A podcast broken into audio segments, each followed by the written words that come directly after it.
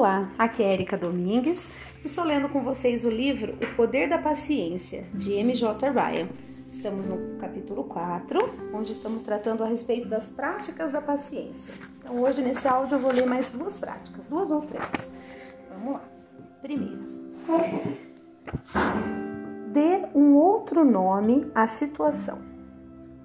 Agora eu vou fazer uma citação de Madre Teresa de Calcutá em uma carta de Lucknow. Você gostará de saber que o calor em Lucknow tem estado realmente escaldante. É bom nos queimarmos com o calor de Deus do lado de fora, já que não nos queimamos com a paixão de Deus em nossos corações. Muito bem, então vamos lá. Para investigar a possibilidade de expandir seus negócios, uma fábrica de sapatos enviou dois representantes comerciais a uma região da África. Um dos representantes enviou um telegrama em que dizia: Situação impossível. Ponto. Ninguém usa sapatos. O outro escreveu de volta, radiante: Excelentes oportunidades para fazer negócio. Ponto. Eles não têm sapatos. Essa anedota aparece em A Arte da Possibilidade, de Rosamund Stone Zander e Benjamin Zander. Eles a usam para mostrar que interpretamos a realidade o tempo todo. Temos, portanto, a possibilidade de escolher a melhor interpretação. Recentemente, minha filha me fez lembrar a utilidade disso em relação à paciência. Enquanto eu preparava o jantar, Ana estava, como sempre, sentada à mesa da cozinha fazendo alguma coisa com papel e fita adesiva.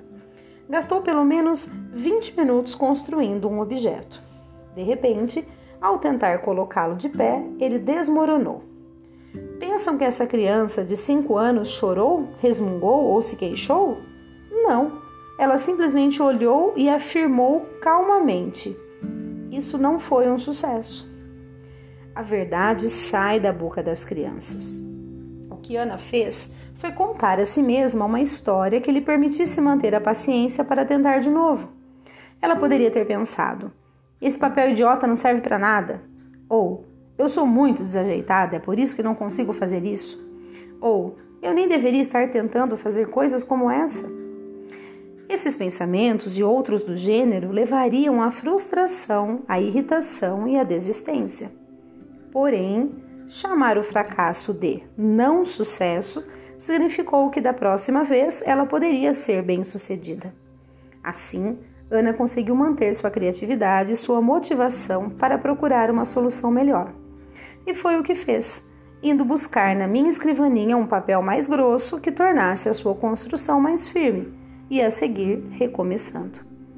Ana fez isso por instinto, mas nós adultos podemos fazer isso deliberadamente. Os psicólogos chamam essa capacidade de reformulação uma das mais possantes ferramentas que possuímos para superar sentimentos de desespero, inabilidade, irritação e convocar. É, desculpa. Os psicólogos chamam essa capacidade de reformulação, que significa uma das mais possantes ferramentas que possuímos para superar sentimentos de desespero, inabilidade, irritação e convocar nossa força de vontade e nossa criatividade.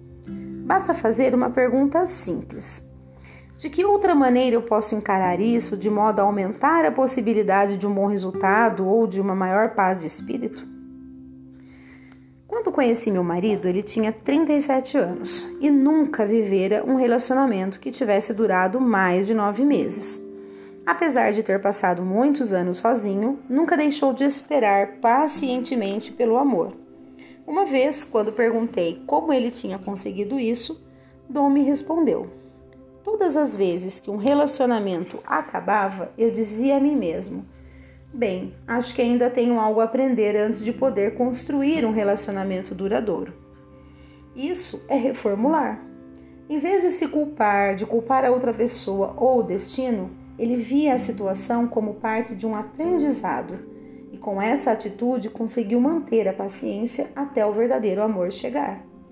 Como é que pode você reformular os provocadores da paciência em sua vida?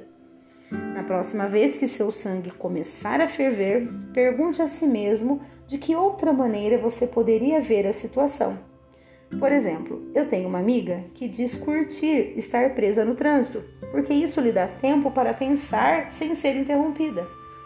De fato, qualquer situação pode ser encarada de várias maneiras: oportunidade ou exasperação, esperança ou desânimo. Sua recompensa será um enorme salto na sua capacidade de manter o ânimo e de usar a criatividade quando as coisas parecerem não estar saindo do jeito que você quer. Bem, que bacana, né? Dê um outro nome à situação, reformule, né? Aquilo, a interpretação que você dá às situações que acontecem em sua vida. Muito, muito bom. Vamos para a próxima. Arrume outra coisa para fazer. Esse é o título. Agora eu vou fazer uma citação de Joseph Hick, é, Hickaby. Uma excelente proteção contra a raiva e os pensamentos rebeldes, contra a impaciência e as discussões, é concentrar-se mentalmente em algum ótimo negócio ou interesse que, como uma esponja, sugará sua atenção e impedirá você de ficar se aborrecendo com algo que lhe desagrada. Muito bem, vamos lá. Ana queria minha ajuda para fazer alguma coisa. Eu estava ocupada preparando o jantar. Um minuto, eu disse. Um minuto? Ela resmungou. Um minuto é tempo demais. Bem, respondi, falando igual a minha mãe. Pense em alguma outra coisa e o tempo passará mais depressa. Lembra-se do velho ditado: o leite da leiteira jamais ferverá se você ficar olhando? É verdade, tanto se você tiver 5 anos e precisar esperar um minuto, quanto se tiver 40 anos e for obrigada a esperar vários minutos. Quanto mais nos concentramos na espera, mais devagar o tempo passa. É por isso que muitas vezes a melhor prática que podemos utilizar para ter paciência é fazer ou pensar em alguma outra coisa. Preferivelmente, como Joseph Hickabe sugere na, na citação acima, alguma coisa que consideremos interessante. Fazer alguma outra coisa não é só um truque para nos ajudar a ter paciência. Quando estamos em uma situação que exige paciência e por, ser, e por conseguinte está fora do nosso controle e direcionamos nossa atenção para algo diferente, tomamos consciência de que nem tudo na nossa vida está fora de controle. Em algumas situações, ainda podemos assumir o comando não estamos completamente submissos aos caprichos de alguém ou de algum acontecimento externo. Quando eu trabalhava com clientes, durante a época em que esperava ansiosamente um comprador para o meu negócio, esse truque me ajudou muito. Quanto mais concentrada e eficiente com meus clientes, mais eu me lembrava que, a despeito do que acontecesse com o meu negócio, eu seria capaz de cuidar de mim mesma e da minha família. Quando Ana conseguiu se distrair com alguns lápis e papel enquanto esperava por minha ajuda, ela provou a si mesma que não dependia inteiramente de mim para a sua felicidade. Ela podia se entreter. Pare um minuto agora e pense em uma situação que esteja, esteja exigindo a sua paciência. Esperar pelo telefonema de alguém importante para você, aguardar os resultados de um exame potencialmente ameaçador, receber a notícia de que foi contratado, em vez de se preocupar, será que você consegue pensar em alguma coisa divertida, necessária ou interessante para fazer enquanto espera? Que tal colocar aqueles documentos em ordem?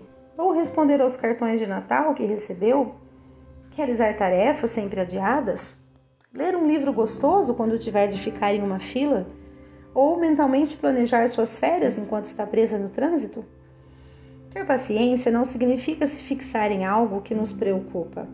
É perfeitamente adequado desviar nossa mente para alguma outra coisa. Na verdade, um sábio anônimo está convencido de que a paciência nada mais é do que a arte de encontrar uma outra coisa para fazer. Maravilhoso, gente, maravilhoso. Arrume outra coisa para fazer. Pois é, amei esse subtítulo também. Espero que vocês também tenham gostado, que façam boas reflexões. Um grande abraço e até o próximo áudio.